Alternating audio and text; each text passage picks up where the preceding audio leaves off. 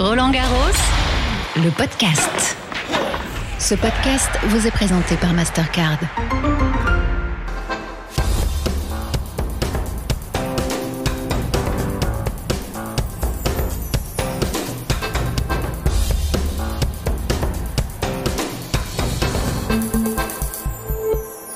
Bonjour à tous, bienvenue dans l'Happy Hour, votre rendez-vous quotidien dans Roland Garros, 17h45, 18h15 avec Émilie Lois, tout de blanc vêtu aujourd'hui. Salut Émilie. Salut Eric, salut à tous. Ça vous va bien, tout vous va bien, mais le blanc vous va particulièrement J'aime bien quand vous me parlez comme ça, continuez. C'est immaculé. Elle est en rose à côté de vous, ça lui va très bien aussi. Corinne Boulou, salut Corinne. Salut Eric. Journaliste et consultante pour France Télévisions. Et puis Philippe Weiss est avec nous avec une chemise là aussi extrêmement élégante.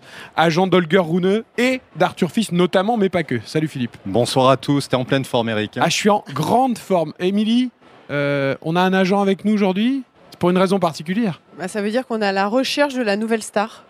Mais peut-être qu'il l'a, Philippe, déjà. Il a déjà deux noms que je viens de citer qui font partie des stars annoncées de demain, Philippe. Écoute, euh, la route est assez longue. hein. Pour l'instant, c'est vrai qu'il y a Holger Rune qui est euh, pas très très loin de, de son top niveau, mais encore une fois, entre la place de numéro 6 et, et la place de numéro 1 mondial et euh, vainqueur de Grand Chelem. On est en train de regarder euh, Novak euh, qui a une vingtaine de Grand Chelem et, tous les très très grands. Il y a encore de la route et je pense qu'on va en parler. C'est une très très longue route avec euh, pas mal d'embauches. hein. Et que c'est dur pour aller gagner ce tournoi du Grand Chelem. Corinne Boulou, il y a encore un favori qui est tombé aujourd'hui après Danil Medvedev.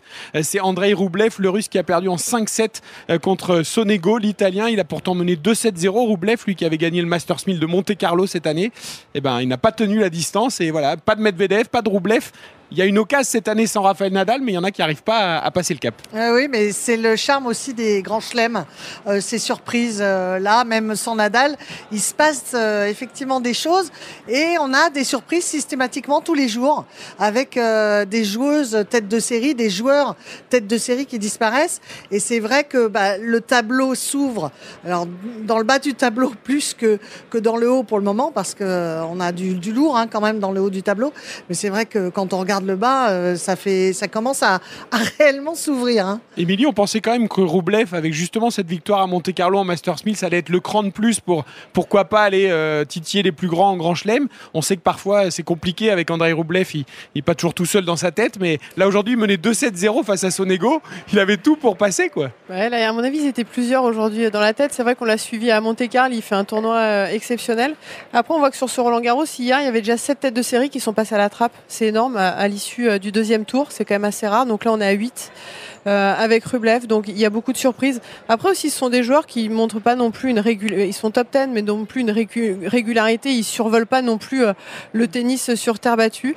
Donc voilà, ils passent à la trappe. Ça montre aussi que dans le tennis masculin, il y a quand même quelques, quelques surprises. Euh, C'est tout de même un peu nouveau. Et bravo à Sonego quand même l'italien, parce que hier Yannick Sinner avait fait pleurer les supporters transalpins, lui aujourd'hui des remontées de 2-7-0 pour s'imposer. Les Italiens d'ailleurs, Philippe qui ont, une belle génération euh, euh, parmi les petits jeunes qui montent. On- Il y a Mouzetti, il y a Nardi, je crois que vous connaissez bien aussi.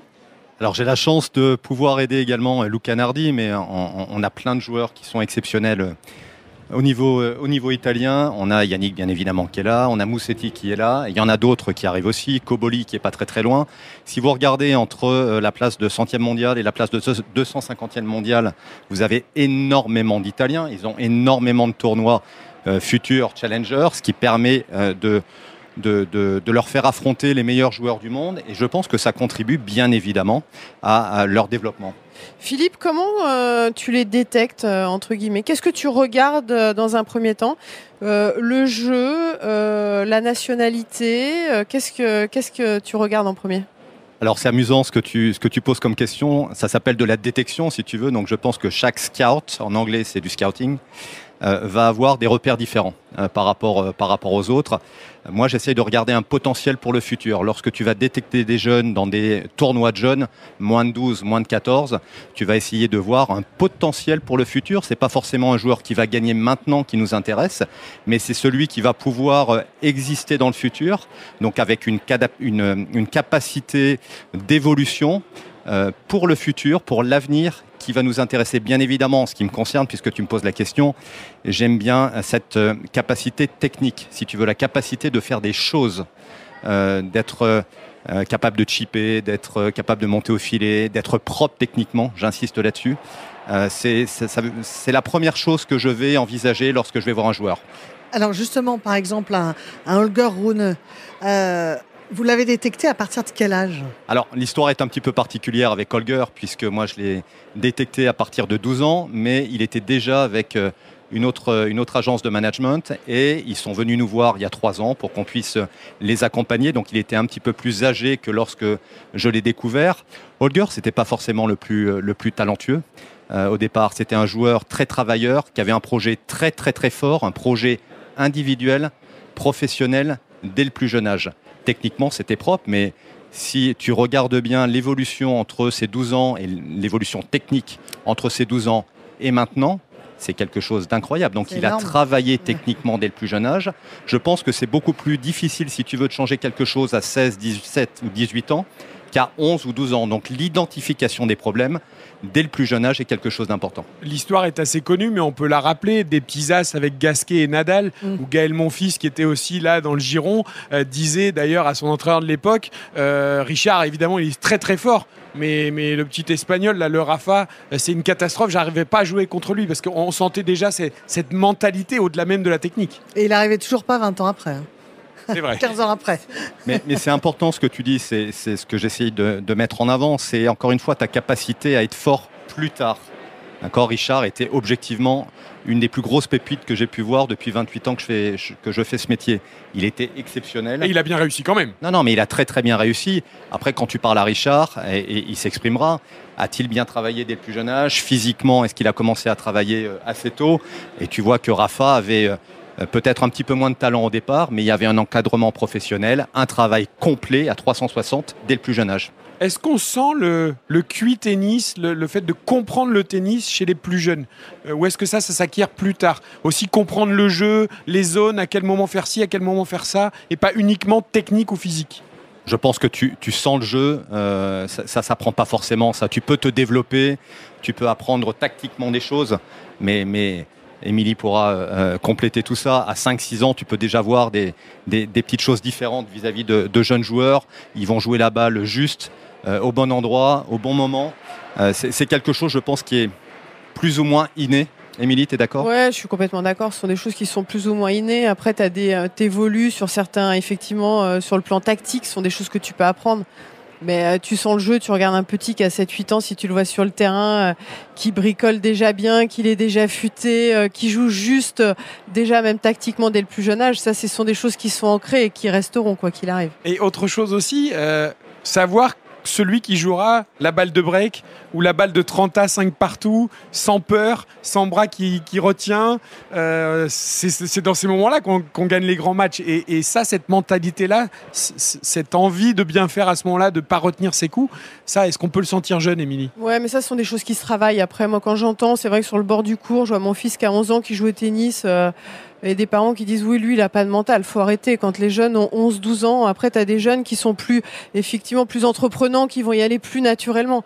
Mais ça, ce sont des choses qui se travaillent. Alors, tu as des, joueurs qui sont un petit joueur ou joueuse qui, qui flippent un petit peu plus. Mais ça, ce sont des choses qui se travaillent euh, dans le temps. D'ailleurs, il y a pas mal de joueurs et de joueuses qui parlent de préparation mentale, etc.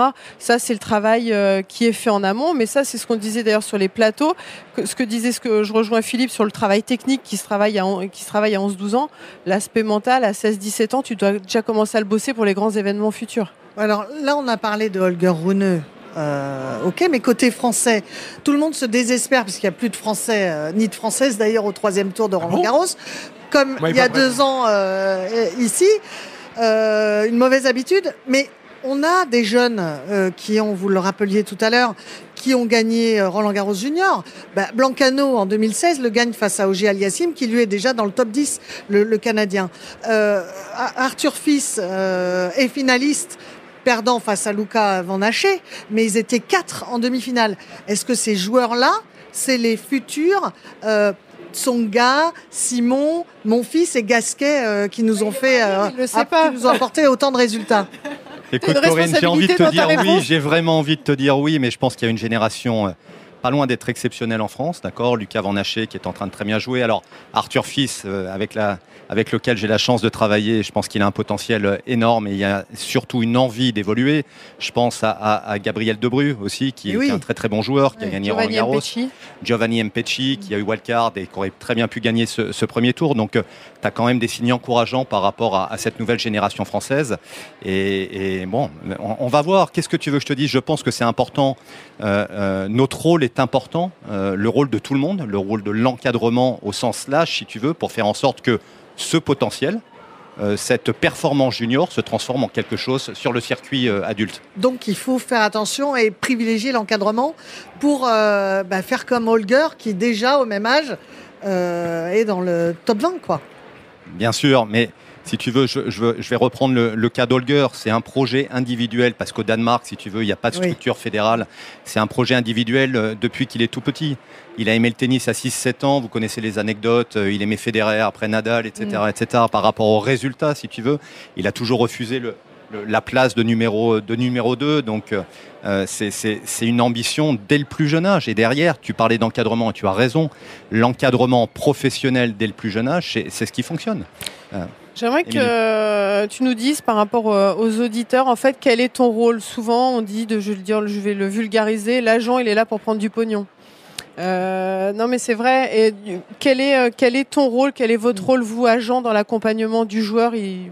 Tout simplement. Alors, je vais, essayer d'être rapide parce que je pourrais en parler des heures si tu veux, mais c'est quand même c'est quand même le projet d'un joueur qui est au centre de son projet. D'accord, on est tous on est tous d'accord là-dessus. Et il y a tellement de choses qui gravitent autour de ce joueur la partie sportive, euh, la partie technique, la partie mentale, euh, les partenariats, etc., etc. Tu parlais de l'argent, mais encore une fois, l'objectif c'est d'être bon sur le terrain. Donc notre objectif à nous, notre rôle à, nous, c'est de détecter des jeunes joueurs qui ont du potentiel et faire en sorte que cette détection, ce potentiel, se transforme. C'est une optimisation de potentiel. Et moi, j'essaye de coordonner ça avec les parents, parce que je veux mettre les parents au cœur du projet aussi, je le pense sincèrement, euh, en France et à l'international. Ce sont des projets familiaux forts. Notre rôle, c'est un rôle de consultant, euh, d'aide par rapport à notre expérience, par rapport à notre vécu, pour faire en sorte que euh, le joueur optimise son potentiel. C'est ça mon rôle. Philippe, justement, pour prolonger la question d'Emilie, vous allez voir, c'est quand même une question centrale dans l'esprit des enfants, parce que les enfants dans la Hour posent des questions aux invités. Et celle de Charlie, justement, ben, elle est un peu dans le sens d'Emilie. Salut, c'est Charlie, j'ai 11 ans. Et est-ce qu'un bon agent, ça rapporte de l'argent? Alors, ça rapporte de l'argent aux joueurs, pas forcément à l'agent. Hein. Alors j'ai envie de répondre à Charlie. Et oui, ça peut rapporter de l'argent, mais c'est l'objectif d'avoir pour le joueur de prendre un agent. C'est pour avoir rapporter de l'argent. Mais encore une fois, je vais insister là-dessus, c'est-à-dire que si t'es pas bon sur le terrain, tu risques pas de, pouvoir driver du business derrière. Donc la priorité, notre priorité. Euh, euh, sur le long terme, parce que j'insiste, quand tu signes un joueur moins de 12, moins de 14 par rapport à la question de Charlie, il n'y a pas de business autour du joueur pour l'instant. Donc nous, c'est vraiment de faire en sorte que, que nous puissions l'accompagner du mieux possible pour qu'il soit sur le circuit et puis derrière, éventuellement, en fin de route, après de nombreuses années, générer du business. Et euh, en fait, c'est aussi contacter des partenaires pour qu'il ait la possibilité, effectivement, euh, de monter euh, et de faire progresser son projet personnel. C'est aussi de choisir les tournois, de, qu'il vaut mieux jouer plutôt que d'autres, parler avec les organisateurs de tournois, c'est ça aussi votre job, enfin ton job? tu, as tout résumé. Tu as tout résumé. Bien évidemment, le choix, ce qu'on appelle de, la programmation, c'est quelque chose d'important lorsqu'on est un, jeune joueur. Tu parles de partenaires, bah, ça coûte de l'argent. Quand tu veux euh, t'entourer des bonnes personnes dès le plus jeune âge et que tu n'as pas forcément la chance d'avoir une fédération qui est puissante et qui va accompagner de façon euh, efficace euh, des, jeunes joueurs, et eh ben, tu, viens d'un pays, la Croatie par exemple, la Croatie, tu es un joueur de 10-11 ans et, tu dois voyager sur le circuit, tu dois avoir un, coach tennis, un coach physique, faire de la préparation mentale c'est un budget, si tu veux. Donc c'est aussi notre rôle de pouvoir générer ce budget. Mais, mais pour les Français, c'est peut-être ça aussi le, peut-être le problème. C'est que, la, enfin, en même temps, c'est bien aussi. La fédération les accompagne très longtemps, Émilie. Euh, mais est-ce qu'à un moment, il faut pas, comme Amélie Mauresmo l'avait fait en son temps, euh, et elle le rappelle, hein, c'est que au bout d'un moment, elle a lâché cet encadrement-là, un peu cocooning, pour aller vers son projet personnel et s'encadrer elle-même de personnes. Elle était son chef d'entreprise. Après, c'est quand même une chance d'avoir une fédération comme la Fédé de tennis euh, qui a de l'argent et qui peut accompagner euh, les joueurs. Après, c'est vrai qu'on entend souvent, euh, bon, vous êtes encadré, c'est payé par la fédération, du coup, vous êtes dans un espèce de petit cocon. Après, je pense que c'est du cas par cas. Je veux dire, il y en a qui sont déterminés. Moi, ma génération, à un moment donné, on a été accompagné par la Fédé. On a estimé qu'à 21, 22 ans, qu'on avait envie de prendre notre envol, voilà, pour, pour voir autre chose, tout simplement. Aujourd'hui, il y a une adaptation à la Fédé où certains euh, font le physique, par exemple, seulement. Je prends le cas de, Lucas Vanaché, qui a son, entraîneur à- au comité de Paris. Aujourd'hui, pour moi, c'est une chance. Euh, après, il faut être aussi rigoureux dans les résultats et dans, l'engagement des joueurs et des joueuses. Pas être effectivement dans, dans le canapé tranquillou, mais d'être à la fois rigoureux. Mais franchement, c'est une chance. Ça n'a pas de prix d'avoir euh, d'avoir une fédé comme ça qui, a de l'argent. Au-delà des infrastructures et de l'encadrement, il y a aussi quelque chose d'intéressant chez les jeunes, c'est à quel moment on se frotte aussi au milieu des adultes, au futur, au challenger, peut-être plus qu'au tournoi junior? Est-ce qu'il faut faire un mix des deux? Est-ce que ça dépend vraiment des joueurs? Euh, Parfois, on a l'impression que les juniors, ils, restent un peu entre eux. Et puis, du coup, quand ils arrivent sur le circuit avec les morts de faim adultes, euh, ben, parfois, ils ont du mal à, franchir le cap. Est-ce qu'il y a une règle? Est-ce que Regarde Andréva, 16 ans. 16 ans. Alors, à un certain âge, ils sont limités dans le nombre de tournois aussi, et heureusement, parce qu'il ne faut pas non plus faire n'importe quoi. Mais euh, voilà, est-ce qu'il faut aller se frotter avec les adultes dans les, dans les futurs, dans les circuits euh, secondaires, euh, même tertiaires parfois, euh, là où c'est dur, là où il n'y a pas grand monde euh, J'ai envie de te dire qu'il n'y a pas de règle par rapport à ça. Je pense que c'est important de jouer aussi les juniors et de gagner, d'apprendre à gagner quand tu es censé gagner chez les juniors. Après, le vrai circuit, c'est bien évidemment le circuit adulte. Ce sont les futurs. Tu as des morts de faim, d'accord Ils sont là sur le circuit depuis, euh, des années. Euh, ils vont se battre, ils vont laisser moins de points. Bien évidemment que c'est c'est là que ça se joue. Mais encore une fois, si tu interprètes le tournoi junior, les tournois juniors, les grands chelems juniors de la, bonne des de la meilleure des façons, pardon, et que tu es bien entouré, c'est pas parce que tu gagnes Roland Garros junior que derrière tu vas être une superstar. Tu peux regarder les statistiques par rapport aux vainqueurs de Grand Chelem junior et ceux qui ont évolué derrière. Il faut juste tenir le bon discours. C'est pas parce que tu es ici pour jouer les juniors que derrière tu seras de l'autre côté sur le terrain central dans 5 ans en train de jouer une vraie finale de Grand Chelem. C'est, comment te dire, de la modération par rapport à, à- à ce discours à tous les niveaux? Alors évidemment, il y a les performances sur le terrain, il y a aussi tous les alentours, on en a cité quelques-uns. Il y a Justine qui a une question par rapport à ça, parce que la carrière d'un joueur de tennis, c'est pas uniquement sur le terrain. Bonjour, j'ai 4 ans, je m'appelle Juliette. C'est qui les plus embêtants, les parents ou les médias? Alors c'est d'ailleurs c'est Juliette, c'est pas Justine. Toutes mes excuses à Juliette. Les parents, les médias, il faut gérer les deux. Qui c'est les plus durs? Mais Juliette, il y avait qui derrière cette question? Non, elle est exceptionnelle. Très bonne question. Mais alors, il il faut gérer les deux, j'ai envie de te dire. Parce qu'encore une fois, j'insiste là-dessus, les parents sont indispensables. On a tous joué au tennis, on avait besoin de nos parents pour euh, euh, pouvoir voyager, c'est de la logistique, euh, aussi financer les projets au départ. Et, et- et bien évidemment, chacun, chacun a son rôle, chacun a sa place. Il Donc y en a il qui faut- prennent beaucoup de place. non mais attends, je, tu, tu me dis ça à moi, je gère Holger Runeux, tu écoutes, tu, tu connais le rôle de, de la maman de Holger, mais j'ai envie de te dire la même chose, sans Anneke, la maman d'Holger, il serait pas là. Et j'ai aucun doute par rapport à ça, c'est un projet fa- familial qui a été financé pour le coup euh, par, euh, par la famille, d'accord, et par les partenaires. Donc les parents, c'est indispensable. Pour revenir sur les médias, on parle de financement. On parle de possibilités de financement, donc forcément, on se doit d'avoir une relation avec les médias. Mais il faut faire attention, tout simplement. Alors, j'ai deux questions. Je t'en Une prie. sur les, sur les parents. Non, sur les parents déjà. Oui, Parce que c'est vrai qu'en tennis, plus que dans d'autres sports, on parle énormément des parents, du père ou de la mère très présent. Est-ce que ça, c'est compliqué effectivement à gérer? Parce que bah, on a euh, euh, le père de Tsitsipas qui est aussi euh, qui prend énormément de place. Moi, je me rappelle d'une certaine époque, le père d'Aravan Rezaï, il avait dû être exclu du stade parce qu'il se comportait mal pendant les matchs de sa fille. Il y en a d'autres exemples comme ça. Comment est-ce Jusque que chez les meilleurs, hein, Novak Djokovic a parfois des problèmes avec son papa qui, qui fait des déclarations euh, Oui, alors voilà, un bon, il petit y a peu ça euh, aussi. limite. Il y a aussi cette façon de se comporter sur le tennis. Moi, je me rappelle d'Andy Murray qui engueulait aussi toute sa boxe euh, euh, en permanence. Euh, Bon, mais ça, Sa maman, c'était une t'avais pas façon trop de. envie de la gronder. Hein. Elle te faisait plus. mais euh, ils ils s'aiment beaucoup, c'est fusionnel. Mais justement, comment, comment est-ce qu'on gère euh, cette, euh, ce groupement familial là où ses parents, c'est ce- ce- le père, la mère. euh, Et est-ce qu'il y en Très a, je vais compléter la question de, de Corinne, est-ce qu'il y en a plus qu'avant Des parents présents? Écoute, je suis pas certain qu'il y en ait plus, euh, qu'il y en ait plus qu'avant. Euh, rega- tu regardes Steffi Graf à l'époque, tu regardes euh, plein, Marie plein de parents, t'as Marie Pierce, t'as as des exemples aussi euh, à l'époque si tu veux.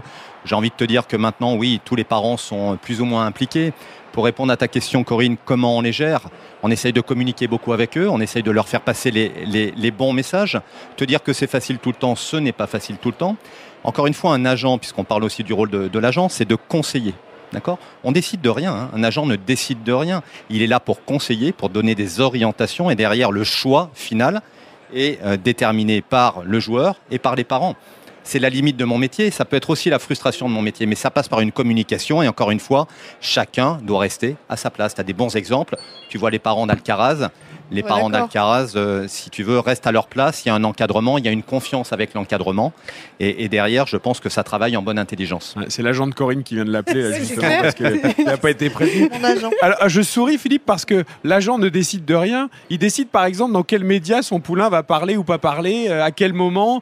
Euh, alors, c'est vrai qu'il y a beaucoup de demandes aujourd'hui, parce qu'en plus, les supports se sont multipliés, c'est évident, par rapport au passé. Euh, néanmoins, c'est vrai que les médias, parfois, ont cette image un peu des grands méchants loups qui vont, euh, qui vont poser problème. Euh, Est-ce que c'est vraiment le cas? Et évidemment, on peut pas exposer un jeune joueur partout, tout le temps, mais c'est pas non plus, il faut pas avoir peur des médias, je pense. Il faut surtout pas avoir peur des médias. Il faut donner des consignes euh, assez, euh, assez claires. Je ne décide pas, tu vois, tout seul de, ça. Je prends l'exemple d'Arthur Fils. Je communique en permanence avec Jean Fils et Anne Fils, les parents d'Arthur. On décide ensemble. Je suis vraiment là pour les conseiller, si tu veux. On est là aussi pour protéger nos joueurs. Arthur a une exposition depuis 4-5 mois exceptionnelle, encore plus maintenant avec la victoire à Lyon. Euh, il, a 18 ans, il est 63e mondial. C'est aussi mon rôle, si tu veux, de faire en sorte que euh, tu, as- tu vas avoir des moments où il va falloir communiquer, bien évidemment, des moments un peu tranquilles. Et puis, encore une fois, la performance a lieu sur le terrain. Donc, euh, il faut rester toujours dans l'optique de travailler dans une humilité. Et, de temps en temps, dire non, c'est aussi notre rôle, mais c'est fait de concert avec les parents et avec le joueur. Alors, dans la recherche de notre nouvelle star, parce que c'était quand même le point de départ de ce happy hour, euh, qui sont les joueurs de demain pour le grand public qui vont découvrir Est-ce que la génération qui, va, qui est arrivée, la next gen, comme on l'appelait, derrière, enfin derrière, avec encore Djokovic, Nadal, Federer, on peut penser à des Tsitsipas, euh, des Casper euh, des Zverev, euh, est-ce qu'ils ont raté le train, Léo G. Aliassime, ou est-ce qu'ils sont déjà dépassés, ou est-ce qu'on peut encore compter sur eux, évidemment, en tout cas on le souhaite Alors, je ne vais pas pouvoir te répondre exactement là-dessus. En revanche, tu as déjà Alcaraz qui est numéro 1 mondial, tu as Holger qui est numéro 6 mondial. Ils sont nés en 2003 tous les deux. Ils viennent d'avoir 20 ans. La génération dont tu viens de parler, qui est une génération euh, très très forte aussi, euh, qui était censée prendre la relève de, du trio exceptionnel Nadal, Federer, euh, Djokovic, elle est là, mais elle, elle a besoin de gagner des grands chelems, elle, elle a besoin de a s'affirmer encore plus. déjà un grand chelem, hein, Alcaraz. Exactement. Là, hein, Euh, tu vois, Holger qui gagne euh, le Rolex euh, Master 1000 de Paris-Bercy l'année dernière à 19 ans. Et je pense qu'ils sont pas très très loin de les, pas de les dépasser si tu veux, mais de les challenger un petit peu plus tôt que prévu. Medvedev a quand même réussi à gagner aussi en- entre les deux. Mais ouais, c'est compliqué parce qu'il y, a- toute une jeune génération qui arrive. On a cité Rune Alcaraz. Est-ce qu'il y en a d'autres euh, moins connus qui sont peut-être un peu plus loin et que le grand public doit s'attendre à voir? On a vu Shelton euh, euh, à, l'Open d'Australie qui a fait une, entrée fracassante. Est- Est-ce qu'il y a des noms comme ça que tu pourrais nous citer? Alors évidemment, c'est gage de rien, mais que le public va découvrir dans les prochains mois, dans les prochaines années. Un joueur que t'as pas que t'aimerais avoir?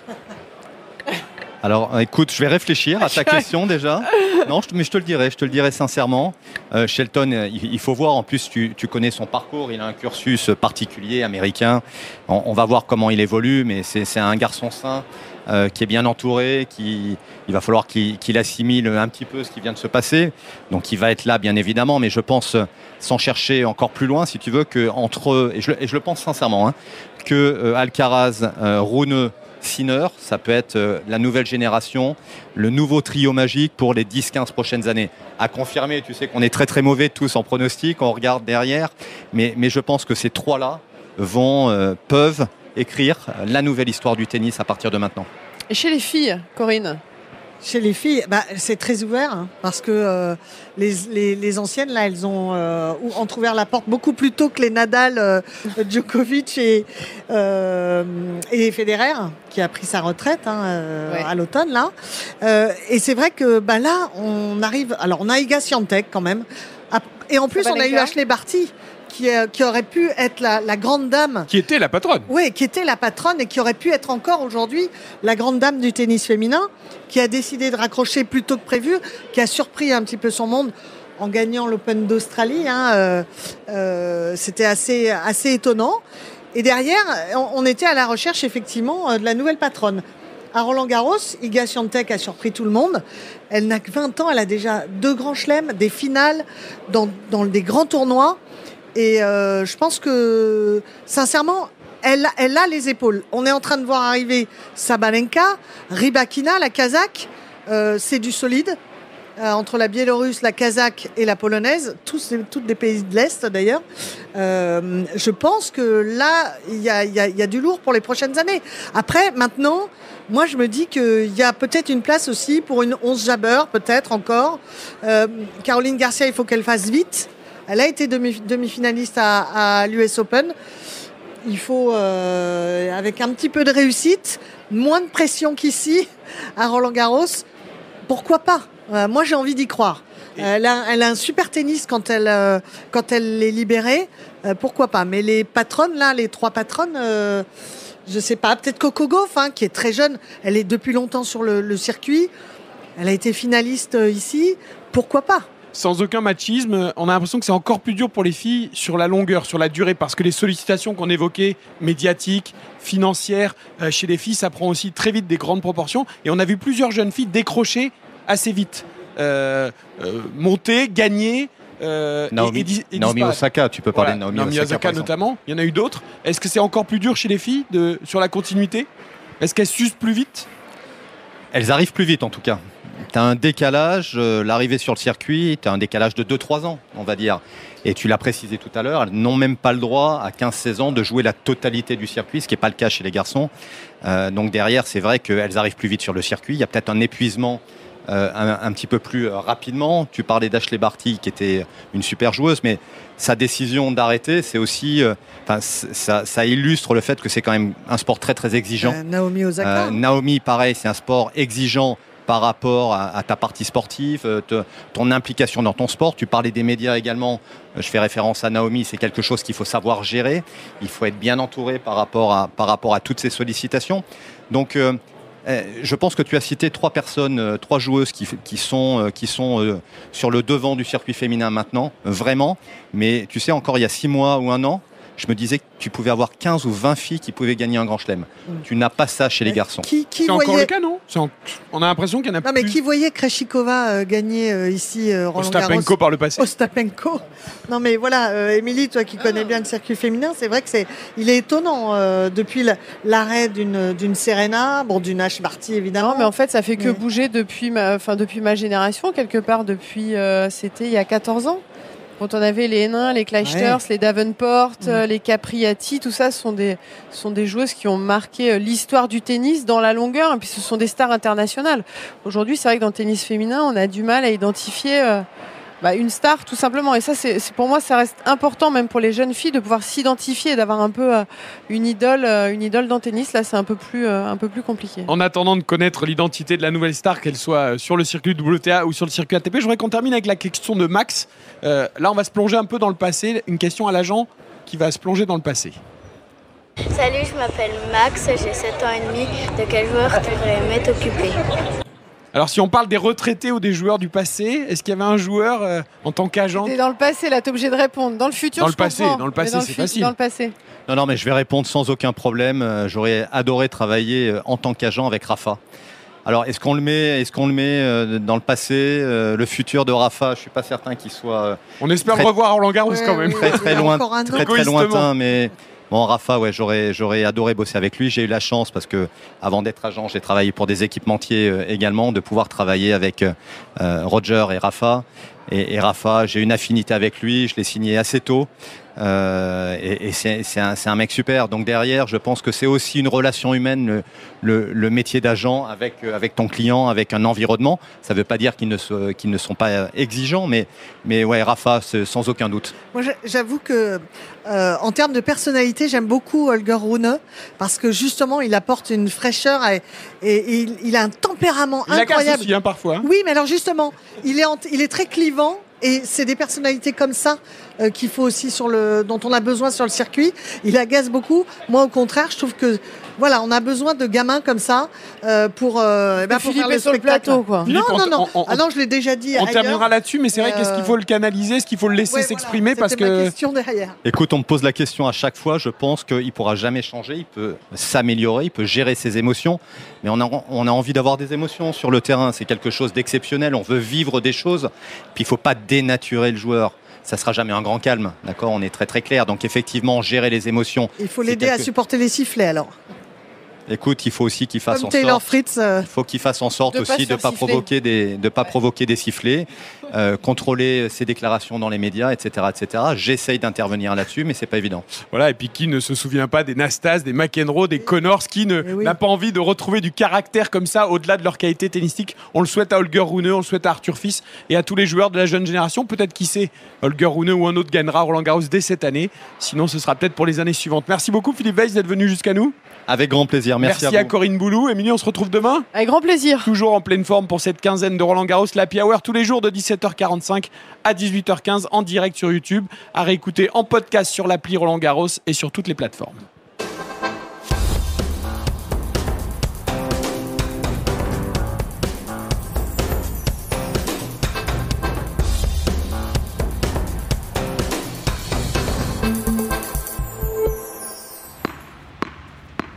Roland Garros, le podcast. Ce podcast vous a été présenté par Mastercard.